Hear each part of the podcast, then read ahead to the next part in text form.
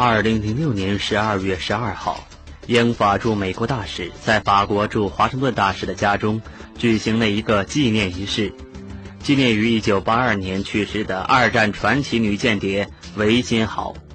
仪式上，英国大使戴维把一张荣誉证书交给维金豪的侄女。这张荣誉证书是英国国王乔治六世签署的，本来应该于一九四三年交给他。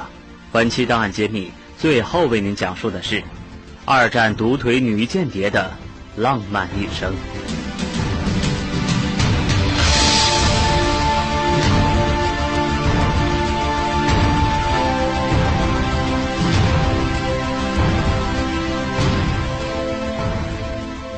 维金豪一九零六年四月六号出生在美国马里兰州的瓦尔蒂摩市，从小就受到良好的教育。并上了最好的大学。大学即将毕业时，他希望能够在欧洲结束自己的学业，于是他在父母的资助下前往欧洲大陆，分别在法国、德国和奥地利求学。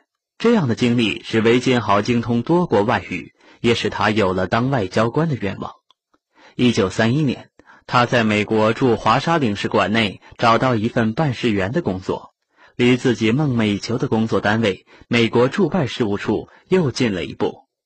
哪知道，就在这个时候，维金豪在打猎时出了意外，他的左腿被奇袭截去。残疾人无论如何是不能当外交官的。维金豪的梦想就此破灭了。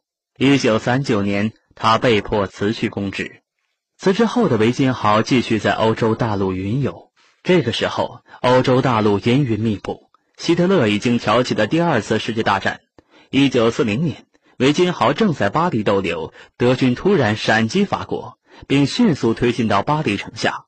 维金豪没有同其他同胞一样选择离开巴黎回国，而是前往了伦敦，志愿加入了新组建的特别行动委员会，成为一名反纳粹的特工人员。在接受了一段时期的培训后。维金豪于1941年8月被送回法国南部未被纳粹直接占领的区域。当时的法国已经是纳粹的天下。维金豪的主要工作就是负责英国在当地的谍报人员与法国抵抗组织之间的联系。一般而言，这种类型的谍报人员只能坚持三个月，三个月一过就有可能暴露而被迫撤离。可韦金豪在这一岗位上竟坚持了十五个月之久。一九四二年十一月，德军突然进入非直接占领区，并派出盖世太保搜捕英国特工人员。这其中，韦金豪是盖世太保的重点搜捕对象。他们到处张贴通告，悬赏缉拿韦金豪，并宣称他是盟军间谍中最危险的一个。于是，韦金豪被迫穿越比利牛斯山脉，逃往西班牙。由于装着假腿，韦金豪在山里吃尽了苦头，上级甚至一度下令他把假腿丢掉。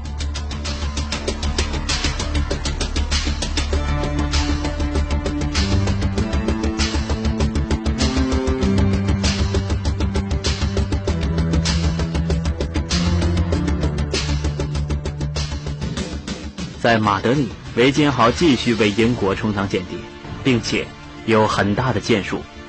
一九四三年，英国政府秘密授予他一枚不列颠帝国勋章。不久，他接到命令回到英国。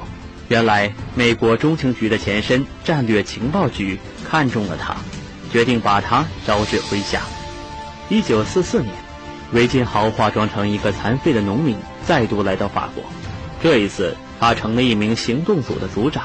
这个组的主要任务是确定盟军给法国抵抗组织空投给养的地点。韦金豪除此以外，还领着他的组员干了很多额外的活，比如破坏桥梁、破坏铁路和刺杀德国军人。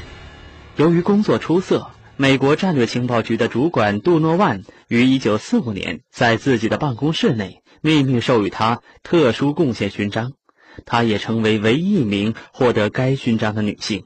二战结束后，韦金豪嫁给了美国特工保尔，并于1951年开始在中情局任职。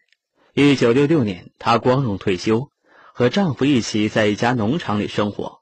据说这对夫妻曾在自己的农场里发现过一座废弃的庄园，在地下室里找到了一个酒窖，并在那里痛饮了一整个夜晚。